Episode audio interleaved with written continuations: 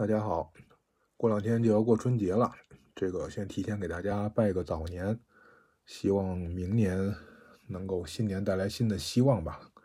现在其实也没有更多的期待了。这个今天咱们这一期来说道观里面过春节，哎，今天应该是比较靠谱的一期。首先一个是之前就预告了这个主题，所以今天不会临时换别的内容了。啊，之前有过，录完了之后觉得不太好，删了，然后重新录，结果忘了之前说什么，结果就换了一个新的主题。这之前也有过。另外一个比较靠谱的就是这个，今天不会有太多重复的内容了。哎，之前有朋友说，就道长送我鞋这个事儿，已经听了三回了。后来我自己反思了一下，可能这个买鞋对于我来说真的是一件人生大事，因为我我脚确实不太好买鞋。那可能有人就会问了，说你穿多大号鞋？从这个问题的回答上，大家也许就能看出来这个大号鞋有多不好买。就是四十四号鞋，四十四号以上的鞋，它的鞋码是乱的，它并不是说特别的规整，就像四十四号以前的这些。因为大号鞋经常是号大鞋小，或者鞋小这个号小鞋大，所以我穿过从四十五号到四十九号半的鞋，那换算成另外一种二级的那个。大概就是二十九号以上的到三十号的再往上，他那号就就就他可能都不随便写，或者随便写个号，但是他根本不是那么大的。所以呢，我去买鞋，别人进去以后就问，一般都是说我想要一个什么样子的鞋，我想要什么颜色的，做什么用的。我进去以后，我会问你整个这家店连拖鞋都算上，最大号是多大？如果人家说四四，告辞，没有我穿的。人家说四五四六，不管什么鞋拿出来我都要试一下，所以道长送了我一双鞋，特别合适，让我一直穿到现在，而且还是那种有点像那种云鞋的那种状态，就是就是道观里面道长们穿的那种类似于雪地靴，但是它是边上会画着祥云，呃，还挺好看的这些，哎呀，所以我还挺高兴的，一不小心结果就说了好几回，那今天应该不会了，因为今天今天今天咱们有稿子，哎，今天特别靠谱。今天为什么有稿子呢？因为我正好给媒体写这个冬天，呃，春节武当山的事情，所以今天这个有一个文字稿。虽然说我也不一定会按照它讲吧，另外我也不一定能讲得完，咱们就说多少算多少。就还接到上回吧，上回上回好像没有讲这个喝腊八粥的事情吧？就进入到腊月之后，哎，然后道观里面慢慢的呢，就开始有这种过年的气氛了。一个是人越来越多了，四处云游的道长也都回来了。这云游就是大家所谓的休年假啊。但道观里面嘛，咱们要说的稍微的有地方特色一点，就是外出云游。啊。呃，之前我朋友好像还说，他去紫霄宫的时候，紫霄宫的道长们有有几个关系不错的，集体休年假，去内蒙古大草原上骑马去了，然后还拍的照片，几个穿着道袍的人，然后骑着马，哎，照了个照片。然后这个金顶上面呢，大家不会集体的都跑出去，但是有个别的还是会去熟悉的，比如说江浙一带的钓呃这个道观，去那儿拜访一下道友啊什么的。另外就是道学院学习的师兄们基本都回来了，都很年轻，基本上就都是二十多岁啊。这个东西咱们上次讲过了，好，那这个这个就不说了。咱们说这个腊月初八的时候喝腊八粥，其实这个腊八粥我也没有参与制作，就早上起来拿着饭盒去。这个盛了一碗，呃，在那个大柴锅里面盛的时候，我就想，我说这是腊八粥啊，这还是装修材料啊？里边怎么什么都有啊？红的、绿的、黄的、黑的、白的。然后我发现大家煮腊八粥的思路可能跟涮火锅似的，就是觉得只要是个粮食都扔的都扔在里边。我去的又比较晚，就上边稀的都让人盛走了，都剩底下稠的了，就有点不像八呃腊八粥，反而有点像八宝饭。反正不管怎么样吧，然后这个腊八也算喝上粥了。这沟这个粥里边各种豆子、大枣、什么枸杞、芝麻什么的，反正就是什么都有，倒也挺好喝的。看着有点有点奇怪，但是喝着还挺好喝的。然后这个这个时候我的工作呢又越来越杂了。咱们上次说过了啊，就是这个哪个岗位需要人，我可能就去哪个岗位上面去顶一下。然后转来转去呢，我万万没想到，最后连斋堂都让我去这个帮厨。我之前一直以为啊，这个斋堂应该是一个呃技术含量很高的这么一个一个地方。那我这种无论是做饭的技术，还是说这个采购啊什么的这些，我肯定都达不到。后来有一天呢，我这个室友就问我，他就在屋子里面念念叨叨，就说：“哎呀，你看到年底了，这斋堂忙不过来啊。斋堂总共只有三个做饭的师傅，加上一个管理他们的一个小头目，就是之前我说过那个，就是把我电暖气给我收走了的那个。那他不，他不管做饭，他有时候可能只是什么管管账啊，管管秩序啊，开开门啊，就是呃把握权力，但具体干活是呃三个斋堂的师傅。”三个斋堂的师傅都不是出家人，有一个是从这个紫霄宫上来的，呃，另外两个，另外像我室友他是刚来的，还有一个师傅是一直在这儿的，都是普通的这个周围的这个村民来这儿相当于打工。那你想平时给道观里边做好几十人的饭就挺辛苦的了，从早上四点三点多起来就得开始忙，然后等到春节的时候人会更多的，因为金顶这个斋堂大家知道。去过金顶的，可能还有人在上面吃过饭。它的斋堂是对外开放的，它其实啊，相当于就是一个内部食堂。但是你说在景区里边，大家都捧着饭盒在这吃饭，那肯定有游客也想中午到饭点了，不想吃泡面，想在这吃顿斋饭，体验一下，对吧？也成了道观的一个特色服务项目。所以呢，这个斋堂对外开放，大概是。午饭是二十五块钱一个人吧，早饭好像是十五块钱一个人，自助餐，就是你可以自己这个想吃多少你都可以盛，只要你能吃的吃得了就行。那我们是直接可以去后厨去盛，或者呢就是呃呃疫情后来是这个封山了以后，我们直接去后厨去去盛就行了。但是正常开放的时候呢，它会有三个窗口，然后每个人呢从这把这个呃盛菜的勺子从窗口里边。伸进去盛一勺子，呃，放到自己的饭盒里边，然后那边再往前走，再盛那个菜。主食和汤一般会放在外边。每顿饭大概得有四五个炒菜，加上两种、三种主食，然后加上一到两个汤，有时候是粥。呃，当地人吃的一些东西，我也之前我也没有怎么见过，就觉得其实都是很熟悉的东西，但是没想到还能放在一起吃。比如说，当地会吃一种。拿这个玉米面煮的米糊，里边放面条，这我以前真不知道这两个东西，面条跟玉米粥这俩东西还能在同一个碗里边出现，呃，然后但是当地人吃的还还挺开心的，我我好像吃过一回，但我不是特习惯这个这个感觉。然后另外呢，有时候，呃，斋堂做了点小零食，哎，也会放这儿，像夏天拿那个金芥，呃，应该是荆芥。做的这个凉粉，绿色的，起名字叫神仙凉粉。呃，这荆芥是一味中药材了，武当山也也盛产这些，好像在山底下这个菜市场里面也能买得到。做这个凉粉也是本地的一个特色。那，这个斋堂师傅夏天的时候可能会做，然后平时有的时候，比如说什么炸点土豆啊，炸个薯薯条、薯块啊，或者炸点什么红薯丸子呀。呃，后来封山以后，我们炸过香蕉，那香蕉看着。形状很可疑，说直接说就是很恶心，就是你看着会有一些不好的联想。你想黄黄的、长长的、一条一条的，但是吃起来还不错，就是很甜。后来有人建议说应该撒点面包碎或者是什么的，山上没有，所以就直接就把香蕉给炸了吃了。呃，一方面是为了开发一个新菜，另外一个也是因为这种水果夏的冬天在武当山上吃太冷了，所以正常情况下我们都会拿那个烧水的壶。把苹果和香蕉放进去煮，香蕉煮的黑黑不溜秋的，那个苹果煮的也是一股一种铁锈的颜色，拿出来你才能吃，不然的话就太冷了吃不了。所以斋堂吃的东西吧特别的丰富。嗯，冬天我们还炒过玉米粒儿，那个时候是因为封山了，然后小店里边的煮玉米、甜玉米都卖不出去了，所以给我们斋堂把那个玉米都给脱粒，然后放到锅里边去去炒。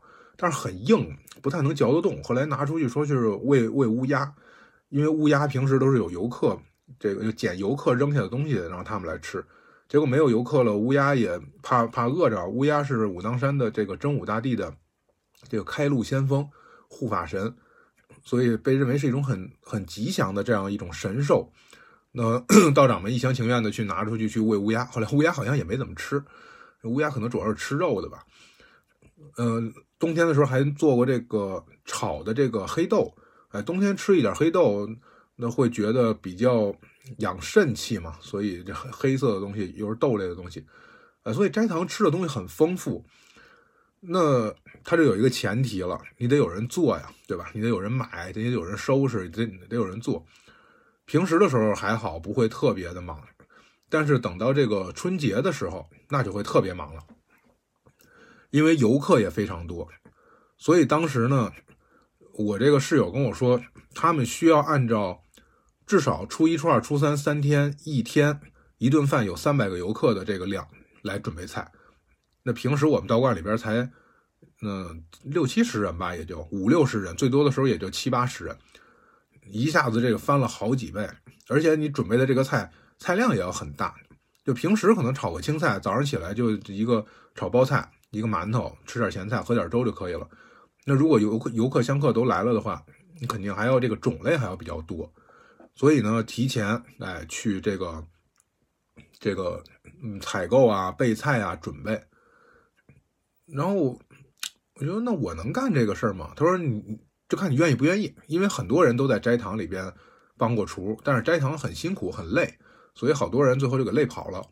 让我觉得很我之前没有想到的一点呢，就是就是就是金顶道观里面全是男的，连道长带这个工人去，基本都是呃百分之九十九都是男的，除了一凤姐那样的是女的，但是她不是道教协会的，所以她也不能进斋堂帮忙去做这些。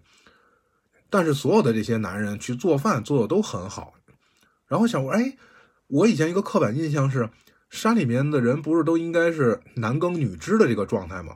对吧？妇女在家做饭，你看很多纪录片啊、电影里边什么的也都这么演的，男的就负责天天出去喝酒和和闲聊，然后女人很辛苦的在家里边烙饼啊、做饭呀、带孩子。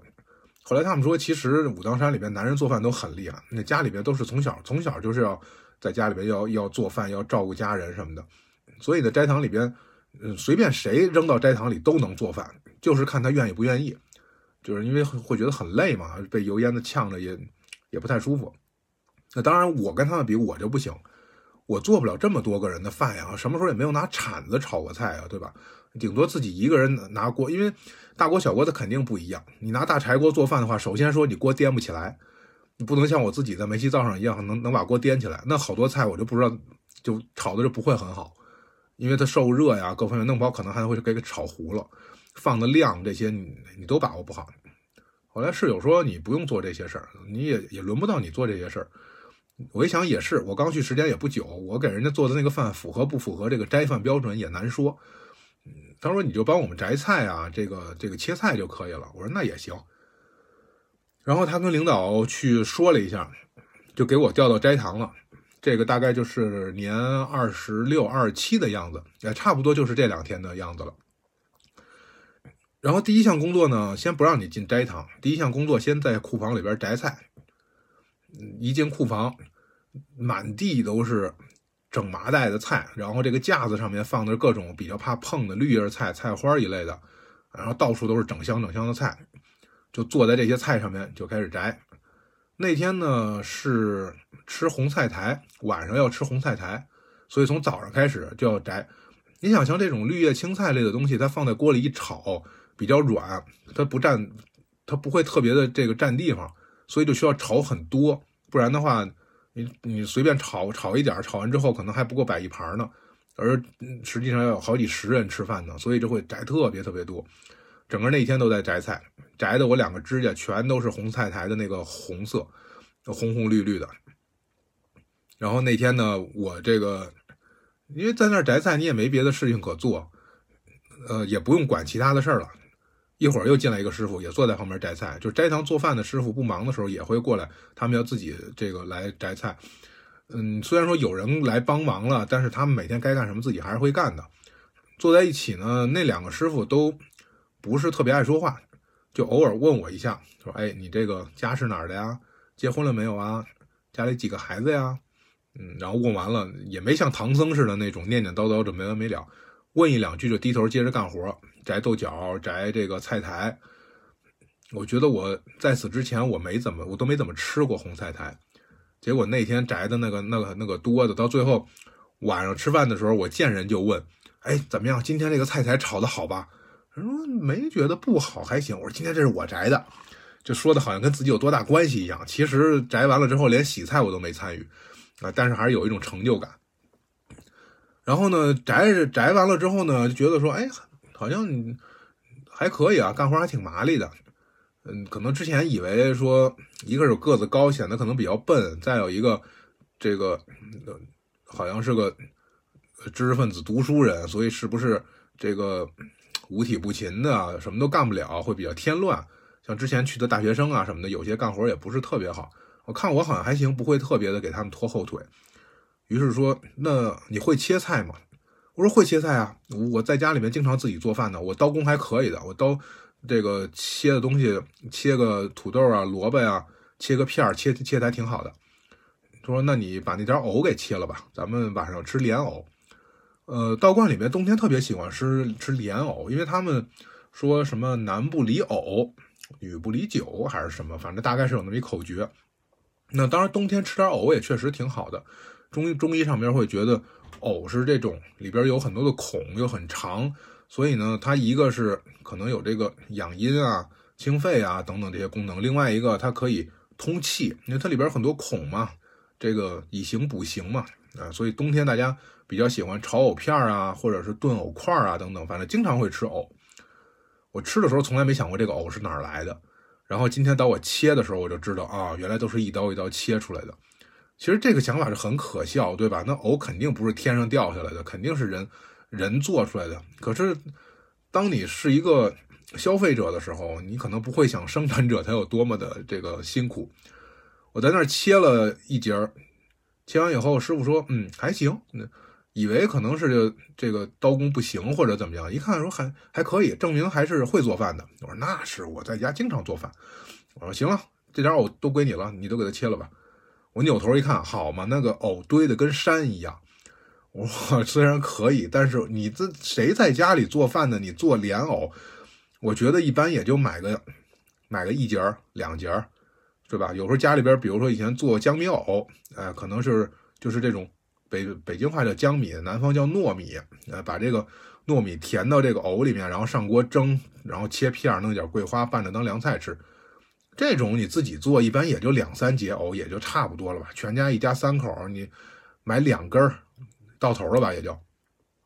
我自己平时炒菜，我也不可能一下切好几十节、上百节的藕啊！哎呀，这一下午给我这个切的呀。然后我就觉得最绝望的不是说切着有多累，而是你切了半天，一扭头发现那一堆东西还是那么多。因为藕这个东西，你要想把它切细致了，我觉得还是有点难度的，对吧？就保证不切手的情况下。它不像说这个切菜，你随便剁吧剁吧，反正长点短点的，差不多。它一搁锅里一炒，它也不咸。这个藕，你如果要是切的太厚了，它炒不熟。再有一个吃的时候口感也不好。我就想，人家晚上到时候一吃饭，今天这藕怎么这么厚啊？嚼起来真费劲，怎么回事？大家肯定会会问的。今天斋堂是谁值班啊？今天是小李帮着切菜的。那这个全道观七八十人就都知道我今天在道在这个斋堂里边帮厨的事儿了。关键是你也没帮好，对吧？你弄弄得还挺丢人的，所以我就不能放弃刀工。结果整个这一下午就全都在切藕，还好赶在晚上做饭之前切好了。然后晚上我一边问人家红菜苔好不好吃，一边问人家藕好不好吃，人家都觉得很奇怪啊，觉得你今天也没有做什么特别的，说开发什么新菜或者吃什么与众不同的东西，像有一些。像什么蘑菇类的呀、平菇啊，还有豆角啊，其实不是很常吃，偶尔可能一个礼拜吃个一两顿。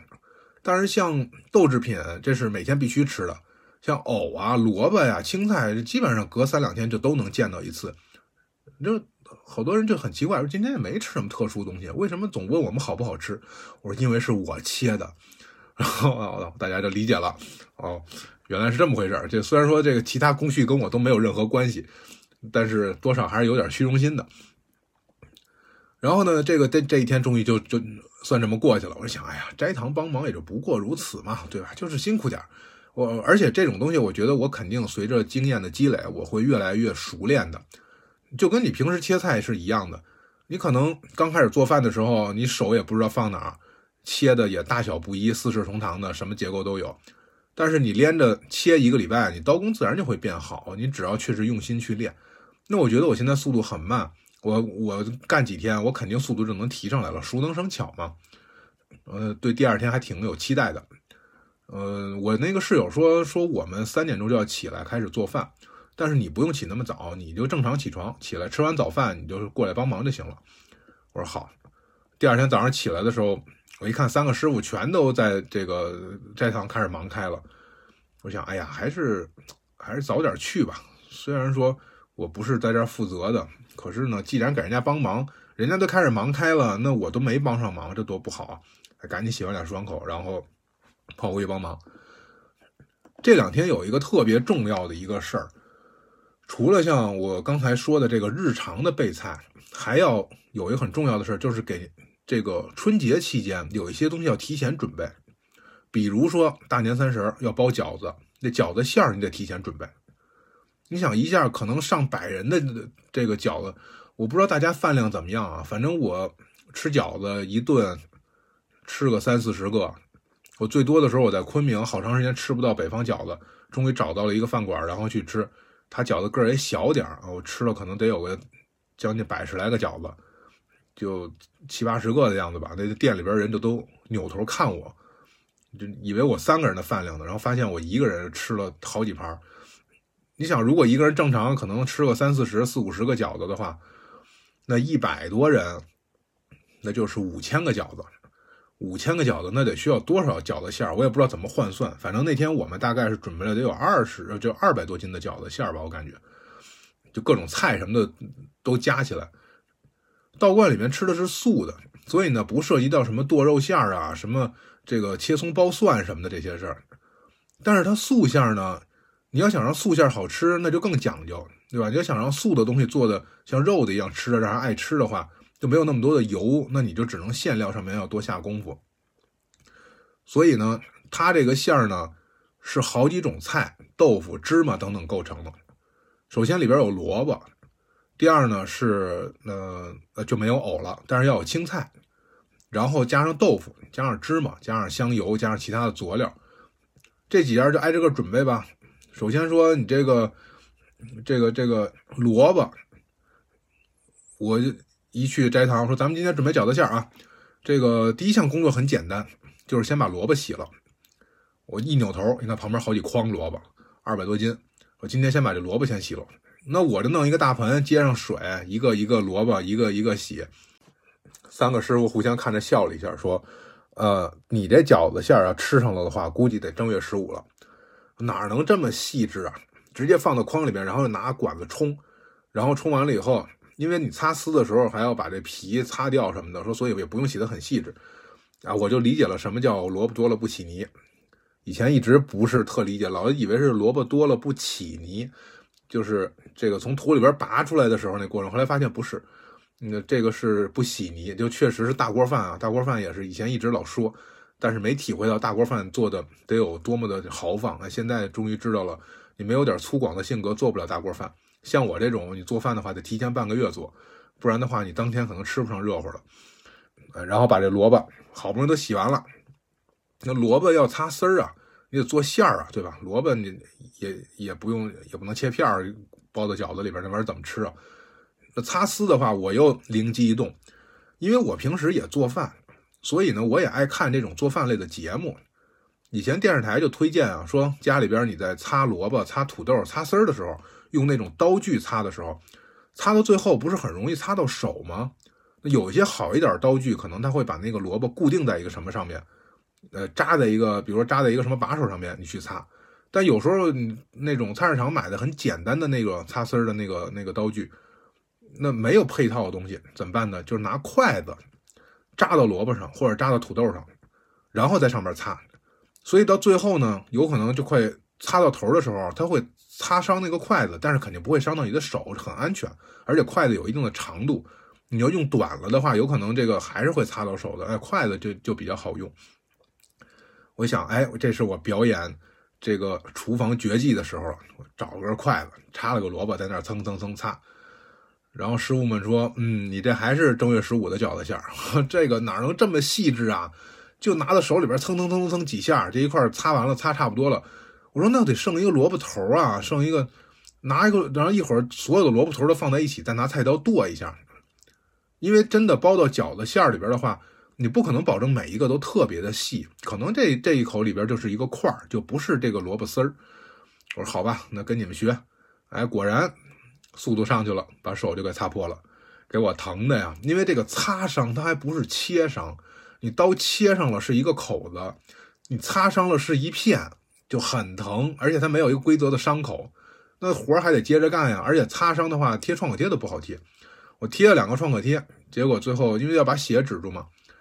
结果最后干活的时候也被水冲掉了，我就想，我说，哎呀，这个斋堂里干活见了血了，会不会破了道长们的修行啊？我这太大罪过了。那心里边想的，其实还觉得挺这个 这个内疚的。然后把这个几百斤的萝卜可算是给擦完了。擦完了之后还剩俩活一个呢是给这个呃芹菜攥水。就是把芹菜剁成芹菜末之后，芹菜里边富含水分，你要包在饺子里边的话，一吃全是水，它不好吃，影响口感。所以就包括白菜，其实也是。以前我记得我家小时候弄白菜馅儿最后弄一个纱布兜起来，扔到洗衣机甩干桶里边甩，你把那水要给它甩出来，不然的话一咬扑哧扑哧的不好吃。芹菜也是这样。我想这个活不用动刀啊，很安全，这活我来。结果没想到，我不是手刚给擦破了吗？他这个需要拿一个纱布啊，把那个芹菜都给兜起来。兜完了以后呢，你得拿手使劲的摁，反复的搓呀、揉啊、捏呀、摁啊，把那水尽可能的给它挤出来更多。哎，就弄一个包，找一个桌子角的地方，全身的重量都压在一只手上面，然后一只手在上面使劲的搓。那我我正好是刚擦丝用的是右手，我也不是左撇子，我右利手，手破了，这会儿需要手上用劲儿，开始需要去摁。哎呀，那个芹菜汁儿一出来，把手给杀的特别疼。然后我一扭头，我看另一个师傅在那儿捏豆腐呢，把豆腐给捏碎了。我心想，这活好啊！我刚才怎么没选这活啊？这活第一他不动刀，第二他不用劲儿，对吧？那找块豆腐捏捏捏碎了，都给捏到一个盆里边，这活太容易了。你我不用右手，左手也行啊。可是这会儿你再说，咱俩换换，我又不好意思的，那显得我好像是。挑肥拣瘦的，我说得得得得弄吧。关键是我这个捏这个芹菜馅儿吧，也达不到师傅们的要求。他们总说你怎么这么大个儿，你没劲儿呢？我说我有劲儿啊，可是我我这劲儿我实在是使不上啊。因为他们会有这个技巧，包括后来去斋堂帮他们蒸馒头啊，什么做一些活儿。其实你看着一个个糙老爷们儿干起活来手上可细了。我这平时干活就算是不那么粗糙的。我以前上呃出版社上班的时候。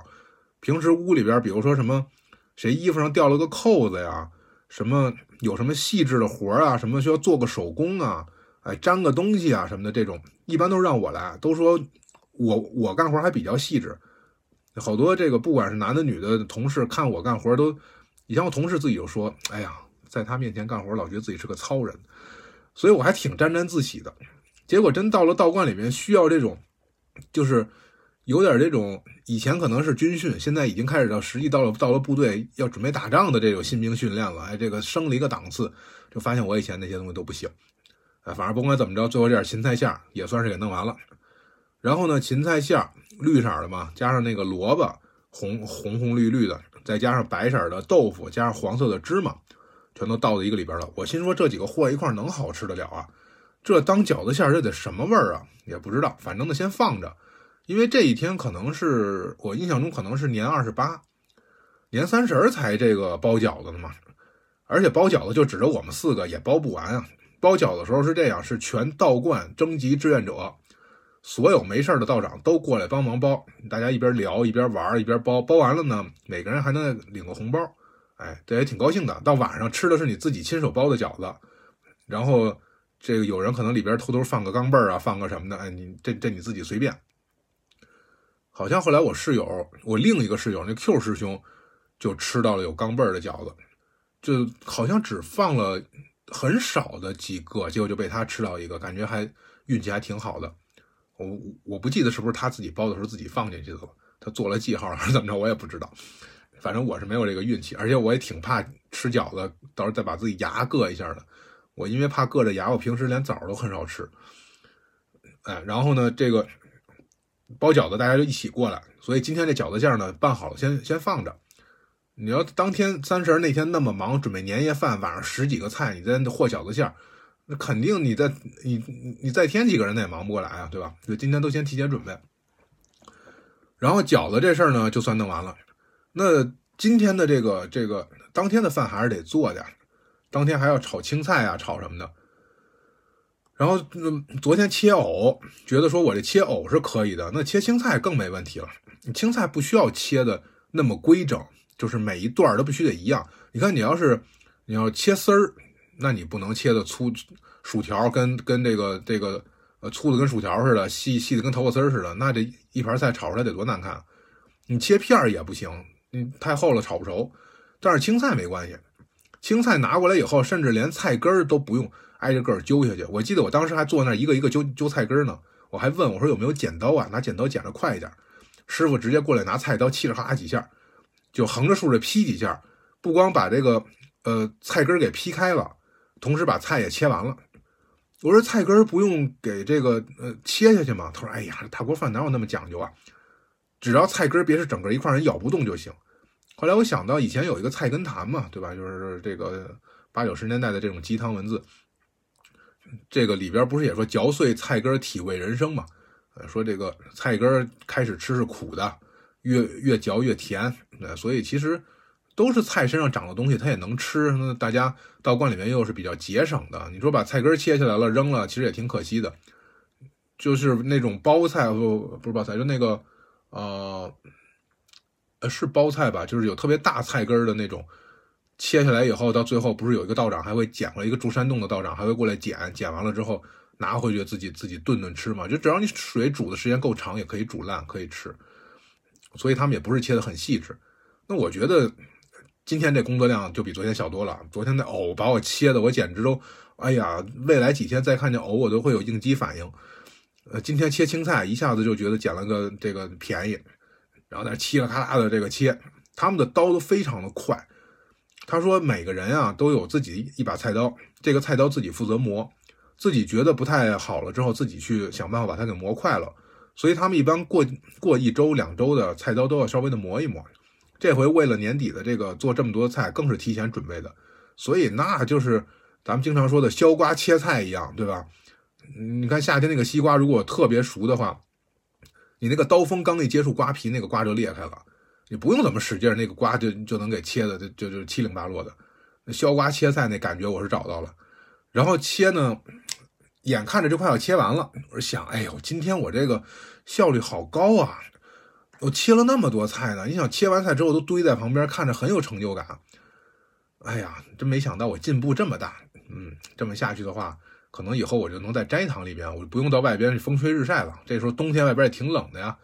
而且呢，然后还在想，我说，哎呀，在斋堂里面也有坏处，为什么呢？你每天在这做饭，你在这做饭的话，你就不知道外边发生什么事儿了。那武当山春节的时候要来各路各路人马都要过来，什么样的人都有，全世界的这无论是游客、香客、宗教人士、领导、普通人什么的，呃，我那我得少瞧多少热闹啊！正想着呢，一刀切手上了。其实这个时候菜几乎已经快切完了，再有个三两刀，今天的工作就算干完了。结果差不多就倒数第二刀左右的左右的时候，一刀直接就切在手指头上了。这个。受过伤的朋友们应该有这个体会，你刚受伤的时候不那么疼，越往后越疼。所以这一刀切手指头上之后呢，并不是很疼。而且啊，虽然说切手上了，但是手底下也有分寸，毕竟做菜啊什么的，这个会有一种肌肉记忆。你你经常做饭的人切菜有一个肌肉记忆，会伤手，但不会很重。只是他那个刀实在太快了，所以不至于把手指头切掉了那么严重，但是也很深的一个口子。没觉得疼，结果一下看那个血冒出来了，我扔了刀，撒腿就往外跑。我想，哇，我这个血溅斋堂，这个可别回头造成什么不好的宗教影响，而且关键是太丢人了。你看，刚觉得那自信心爆棚是吧？看着那么多的菜，想着未来的规划，想着自己这两天的进步，结果一刀切手上了。就其实做饭，我觉得切菜把手切了，对我来说，我觉得挺丢人的，特别是对于一个经常做饭的人来说。虽然说你越经常做饭就越容易切手上吧，但是你要完全不做饭的人，你把手切了，人都能理解，对吧？说他不会做饭，你瞧，切个菜还把手给切了，结果你这个刀工还可以，平时老做饭的人还能把手切了，我就觉得是有点这个淹死一个会水的那种感觉，赶紧往外跑，然后到外边水管子先把血先给这个冲一下，那止不住，然后就只能是拿特别凉的水。那个时候，这个室外的这个水管子经常会被冻住，那因为我们已经做了半天饭了，这水管子已经给浇开了，但是水仍然是那种刺骨的凉。那这种凉水止血就非常好，对吧？你要是泡热水里边，那完了，活血化瘀，这整个你这血止不住了。拿凉水一刺激它呢，它那个血管收缩，哎，可可能是血管收缩啊，我还没学到这儿呢。这个内容超纲了，我属于是胡说八道的，专业人士不要跟我较劲。然后冲完了以后，就赶紧往宿舍跑。我自己带着小药包，有一般有一些外用的药，像碘伏啊、白药啊。这个创可贴呀、红霉素啊什么的，这些我一般都会随身带着，因为经常经经常受伤嘛，甚至还会有绷带啊、脱脂棉啊这些，一般我我会经常带。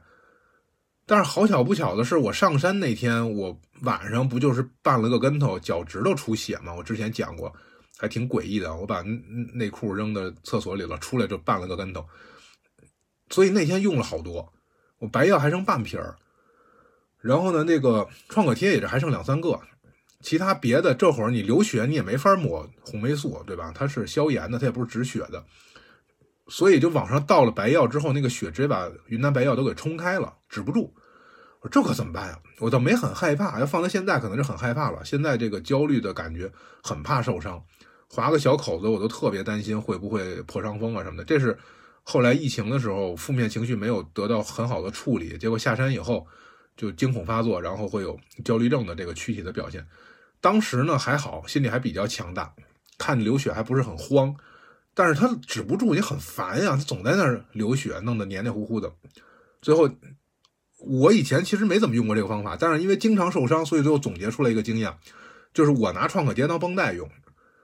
创可贴实际上是你手上有个口子，你呃粘上一个创可贴，可以防水的呀，可以什么的。这个避免碰上伤口，尤其晚上睡觉的时候，你抹上药了，避免这个蹭到被子上用。但是我从很早开始，我就拿它当这个绷带用。如果你没有带纱布的话，两三个创可贴直接把创伤口就给它贴住，把云南白药给它糊在里边，起码保证这个白药不会被被被冲出来。哎，然后贴上了。我正这忙活呢，我斋堂那个室友进来了，一边走一边说：“小李啊，你是不是切着手了？” 我说：“哎呦，怕什么来什么。”我就怕人看见我扔了刀都跑出来了，结果怎么还？他说看的那那个刀上面还是有点血迹的，我也没来得及把刀擦干净了，再把指纹给擦掉了，再把脚印给清理完了。我又不是去作案的，是吧？我这已经慌的不行了，就没来得及处理现场。他说，嗯，看到那上面有血，估计可能，而且那个时候我应该在那儿切菜嘛，呃，看你没在那儿，估计可能是你把手给切了，来宿舍看看。我说啊，是。他说：“哎呀，在斋堂工作，经常会切到手。我们墙上其其实你不用跑回来找药，我们墙上就有一个塑料袋，那里边就有创可贴。说那个你看，我给你拿过来了，里边创可贴呀，什么红药水什么这些东西都有。我说红药水我就不用了，这个已经好多年不用这种东西了。红药水、紫药水现在好像已经被淘汰了，这些药吧，那会有副作用还是怎么样？酒精也不用了，我我也不用消毒了，我已经上了云南白药了。然后我一看，他既然呃。”他们都有备药，那证明这也是一常规操作，我也不是很丢人，对吧？所以我就说，我说，哎呀，真是，你看这，我就顺着他说，我说，你看这个总切菜难免会切到手，对吧？我就在给自己找台阶下。他也明白我什么意思，但是他还是忍不住给来了一句，说是这么说，但是像你这种一上午就切了好几回的也不多，因为我之前不是这个这个擦萝卜还把手给擦破了吗？然后这个呃，那天上午好像别别的什么地方也划破了一下，我看了看我五个手指头，除了无名指好像没没受伤，其他四个手指头全受伤了。我说哎呀，这好从好不容易给自己找了一个台阶儿，结果还让他给我拆了。然后这天到了年二十九了，就嗯，年二十九的晚上的时候，吃完晚饭，领导说咱们开个会，这个马上就要。到最忙的时候了，所以呢，分配一下各个岗位，谁干什么谁干什么。然后说这个小李，你回头就就说我，呃，回头到时候到这个小道场门口香炉前面，帮助香客们烧香维持秩序。我说，哎呀，真好，这个会开得很及时，及时的保护了我的双手。我看了看我自己这个十个手指头已经伤了七个了，尤其是这这左手是切着的，右手是划着的，真的除了无名指和小拇指可能还好，其他常用的几个手指头全都伤了。我说再这么下去，我这俩手估计就都得交代交代在这个厨房里了。挺好，救了我了。然后另外我也可以出去看热闹了，是吧？虽然外边很冷，但是早就听说了这个这个春节期间外边可热闹了。平时你走二十分钟的山路，春节时候得在门口排五个小时的队。今年可能也有去武当山的朋友啊，我不知道今年金顶上面什么情况。反正如果他要说道观开放了可以烧香，你们做好心理准备，提前上好了厕所，带好了吃的，做好了这个这个打持久战的准备。每年都会这样，而且会有矛盾，会有冲突。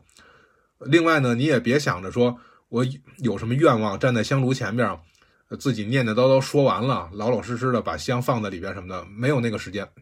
基本上就是你走到那个地方，就是排那种 S 型的队，它会有那种铁栏杆，给把人给这个呃分开。然后走到那儿的时候，呃，香炉前面的师傅从你手里边把你要烧的东西都接过来，直接往里边一扔，然后就催着你赶紧往前走，不要挡着后边的人。另外呢，就是烧香的人多的时候，香炉那火苗子可以直接窜出来，所以师傅们也不会站在香炉口那儿往里扔，因为太烫了，而且很危险。他们可能会隔着两米，像扔飞镖一样把你的东西全都给扔进去。这个时候你不要有什么不好的想法，他不是不尊重你的信仰，不是这个拿你要烧的这些东西当儿戏玩呢，是因为确实是这个很很紧迫。他要是站在香炉口那儿的时候，回来以后可能头发就给燎没了。然后他要不往里扔，他扔可能就会扔到外边了，可能呃地上可能会刚化了这个下雪，如果刚化了的话，地上会有水，另外会泼水，不然的话温度太高。可能最后弄得很泥泞，很这个什么，就是不太好看，跟你想象的烧香拜神可能不太一样。大家不要太介意这个。啊，我们经常都说心到神知，你只要够虔诚，啊，不要在意这个形式。因为如果你自己这儿让你把香拆开了，把表文一张一张拆开了，一个一个放进去，把你愿望都给说清楚了，说完了，那后边可能就排了五十人的队了。那那五十人里边要有两个骂街打架的，今天这个。这地方一会儿公安过来，就就得是一个挺大一个乱子，所以呢，就是上山从进来之后，你一直保持一个很虔诚的状态，有什么事情想想许愿想什么的，你一直在想着这个事情，说念念不忘必有回响嘛。虽然是是句很俗的话，但是呢，嗯，拿这个可以这个安抚一下自己，对吧？所以别在意，特别在意那些形式，然后也尽量的理解一下工作人员，他们。在那儿工作那么长时间，被火烤着，可能饭也饭也没时间吃，这个可能脾气也不会特别好，不会和颜悦色的去安慰你啊，或者怎么样。呃，以前好像曾经也有过有人跟工作人员打了一架的这种。当然，工作人员如果你一旦动手，一旦还手，一旦怎么样，其实要比游客之间打架要严重的多。所以大家尽可能的很克制，不会跟游客有冲突。但是游客之间有的原地大小便的，或者是。谁踩了我一下，谁挤了我一下，谁瞪了我一眼的，反正在这排队五个小时，闲着也是闲着，打一架呗，对吧？打一架，大家还能互相的活动活动身体，暖和暖和的，也是一种文化交流的形式。看看你们南方的犬种和我们北方的是不是一样？看看骂的街，这个全国全国各地骂的脏话有没有共同语言？哎，反正大家想法不一样，每年可能都会有。我不知道今年是不是这个可以烧香，所以如果是的话，大家做好这个心理准备吧。啊，当然我也很想去看这个热闹，然后给我安排到这个小道场，我也挺高兴的。第二天一大早我就跑那儿去报道去了。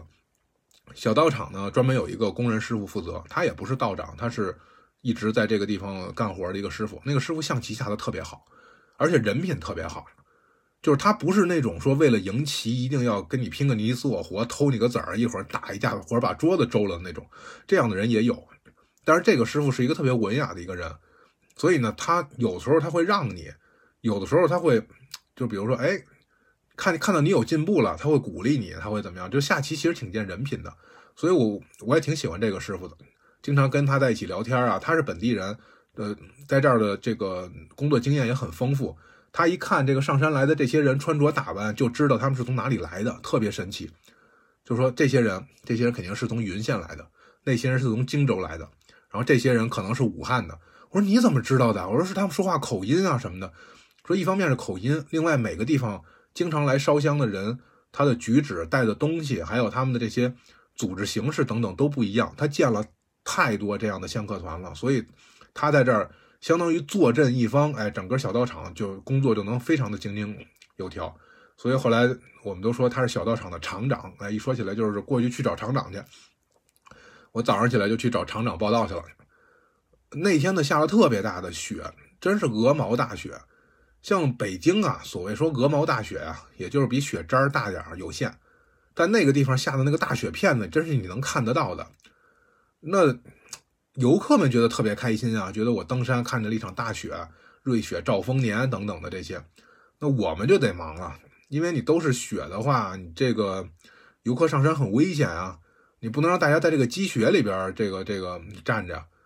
另外还有一个呢，就是把雪及时的铲完了以后堆在一边，也有防火的作用。比如说一会儿这边有个火星子，或者把什么东西给弄着了，来不及这个连水管子，因为天气那么冷，如果水要冻住了，或者是各种情况的话，这个积雪是可以用来灭火的。所以你要提前也要先把它准备好，然后我们开始铲雪，就刚铲完一遍，一回身一看，地上又薄薄一层。那天下的雪下特别特别大，然后我呢脑子里边也心不在焉的，对，这话是病句啊，脑子里边心不在焉的，我就心不在焉的吧。你看，为什么呢？因为这两天武汉的疫情其实就已经很严重了，这个事情我不知道现在能不能说啊，因为我这篇文章今天投给了一个媒体，他。记者跟我说，他们讨论了一天，最后决定还是不发表了，因为我会涉及到疫情刚开始的事情，而现在已经疫情结束了，所以现在不太想去回顾那个那个时候的事儿。而那个时候，其实我们谁也没有意识到，它将是一场影响全世界命运的这么长时间的一场，涉及人员这么多，没有谁能幸免的这样一场疫情。那个时候只是说知道武汉那儿好像是有疫情，好像是有一些什么情况。但是呢，具体怎么着也不知道。那新闻里边看到一些负面的报道，会觉得还挺难过的。你看，该过春节了，结果很多人生病了。其实当时想的就是该过春节了，很多人生病了，去医院看病。呃，这件事本身就让我觉得很难过，就让我觉得，哎呀，他过年挺喜庆的，结果很多人要在医院过年了，这个感同身受，就就会觉得就是挺能共情他们这样的感觉的。一边想一边铲雪，结果走神了，一铁锹下去，打出一个蓝色的火花来，给我吓一跳。我说这是怎么了？我刚才说什么不该说的了？还是我想什么不该想的了？然后这个厂长就就跑过来了，就说别弄了，别弄了，这底下肯定是有电线，因为他在那时间很长，他知道周围这个商店啊，旁边旁边有一个小店卖香的、卖纪念品的、卖小零食的，这个电线怎么走的，其实他是知道的，就真的是多亏了有这么一个很有经验的一个厂长。他说：“这底下肯定是有一节电线露出来了。你刚才铁锹是铁的，一一锹铲上去，这个可能把电线给给这个铲的短路了。”正说着呢，旁边小店那儿钻出来了，说：“哎，怎么停电了？出什么事了？”我也没敢说，是我给人家电线给铲断了。那赶紧叫山上的这个这个呃小红帽，就是戴着红色贝雷帽的这个安保人员。这个时候，公安、消防、医疗、小红帽、森林的这个防火等等这些就都已经上来了，在各自的岗位里边。这个小屋子是一个医务室，哎，专门有两个大夫在里边坐着处理一些疾病。那个小屋子是这个小红帽值班的地方，但是他们人都在外边排查安全隐隐患。我说这这不就是一个安全隐患吗？哎，然后这个赶紧过来拍照上报，说这个地方有一节裸露的电线，很危险，让电工师傅赶紧过来修。他们也挺兴奋的，排查了半天，终于排查到一个安全隐患，哎，然后就赶紧都跑过来。然后正在我们都在忙着的时候，哎，大家手机上不约而同的都收到信息，小红帽收到他们的这个队长发的，然后这个医院就是医生收到医院发的，呃，小店的这些人收到景区发的，我们是收到道教协会的发的，是什么呢？今天中午十四点起，武当山实施封山。呃一一下就我就愣在那儿了，因为我不知道这个东西意味着什么。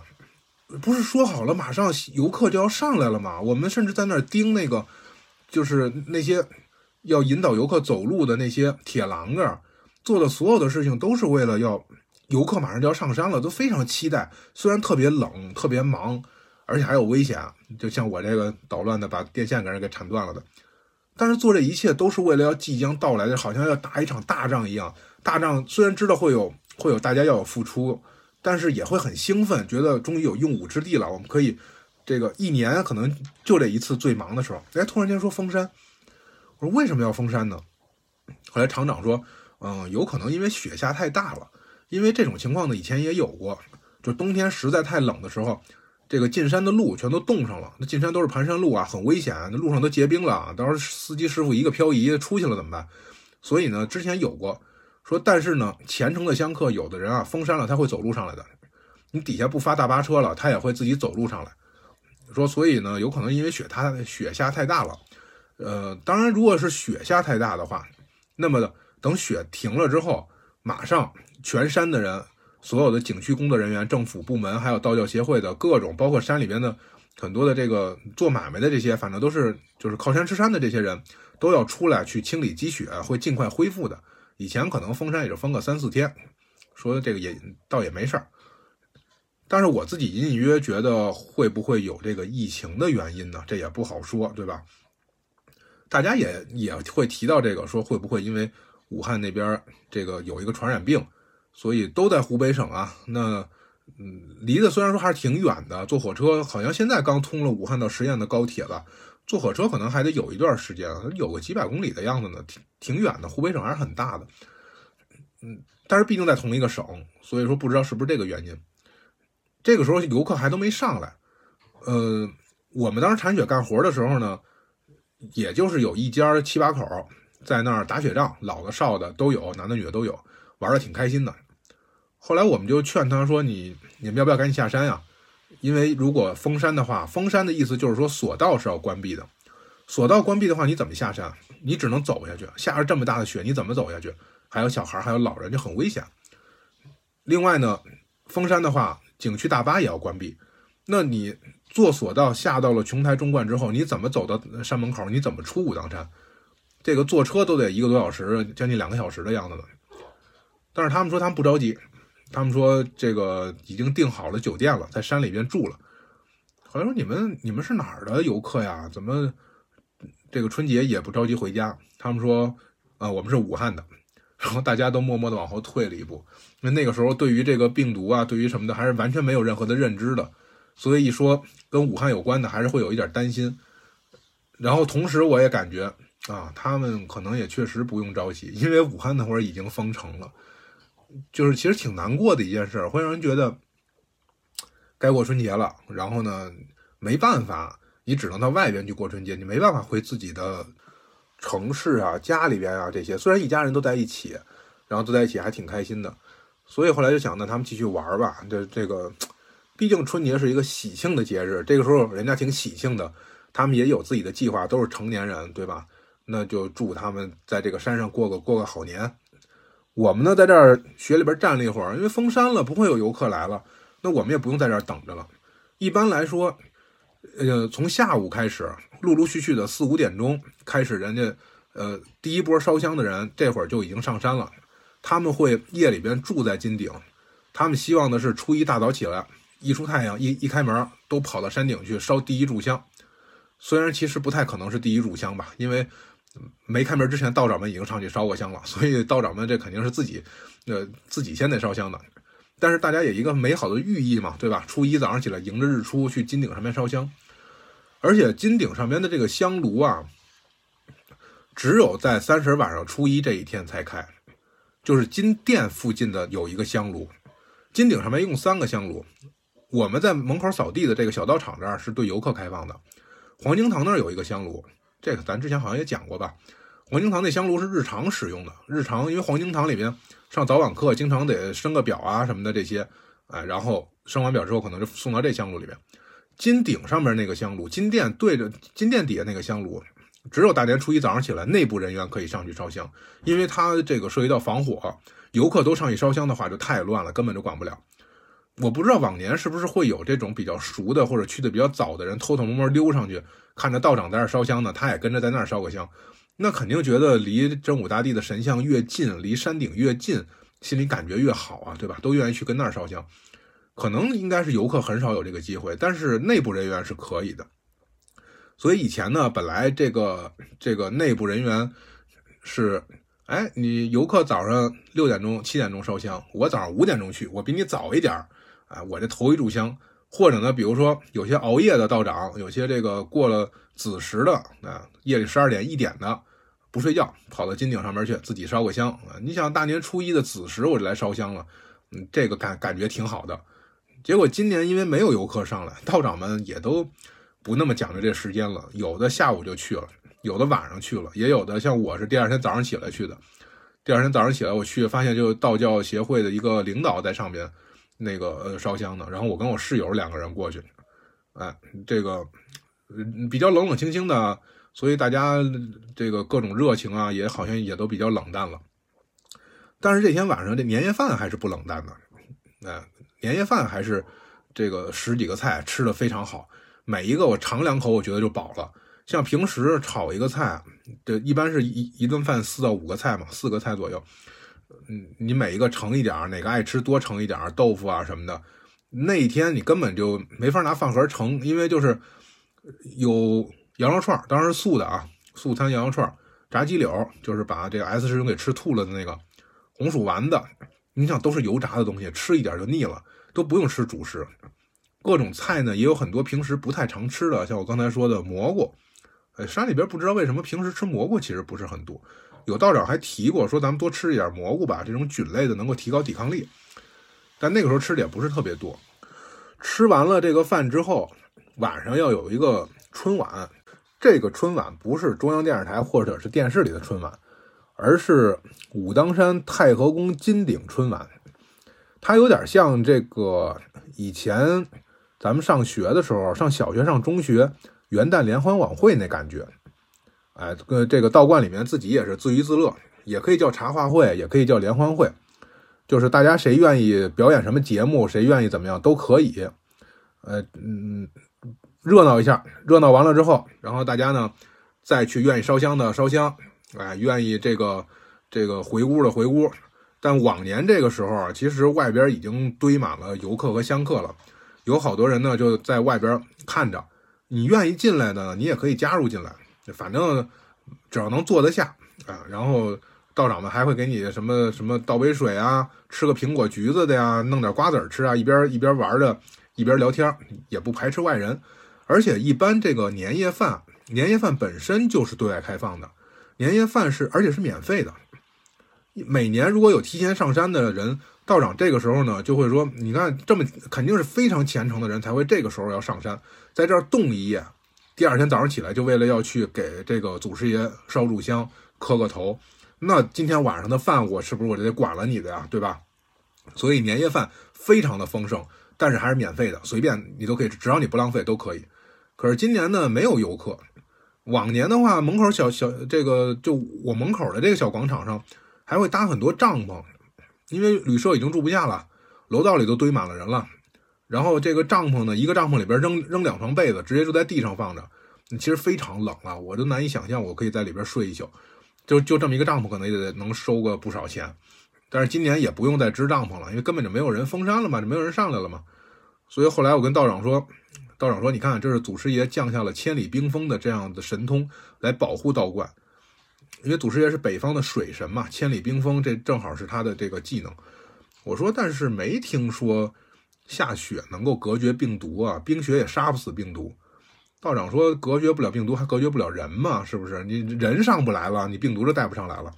也确实是，这个时候人真的上不来了，因为你即便你说我不做索道，自己走上来，下那么大的雪，嗯，山路都没了，所以走上来难度非常大，也很危险，几乎不会有人上来了。那我们的这个年夜饭就自己吃了，我们的春晚也就自己这个自娱自乐了。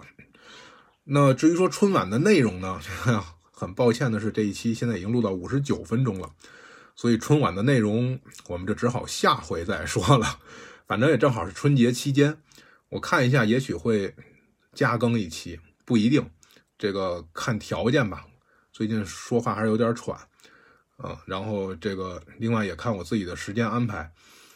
嗯，春节期间到时候再来说武当山道观春节的事情。说完春节之后，道观就进入到一个新的一个新的单元了，就是封山的这个生活了。那跟之前就又完全不一样了。那这一期节目呢，我们就先说到这里。呃，该过春节了，希望大家吃好喝好，都能够按照自己期待的方式迎接一个新的一年能够看到更多的新的希望。呃，哦，对了，打个广告，大家如果愿意给我打赏的话，可以在首页爱发电，还有网网易云上面可以打赏。祝大家生活愉快，逍遥自在。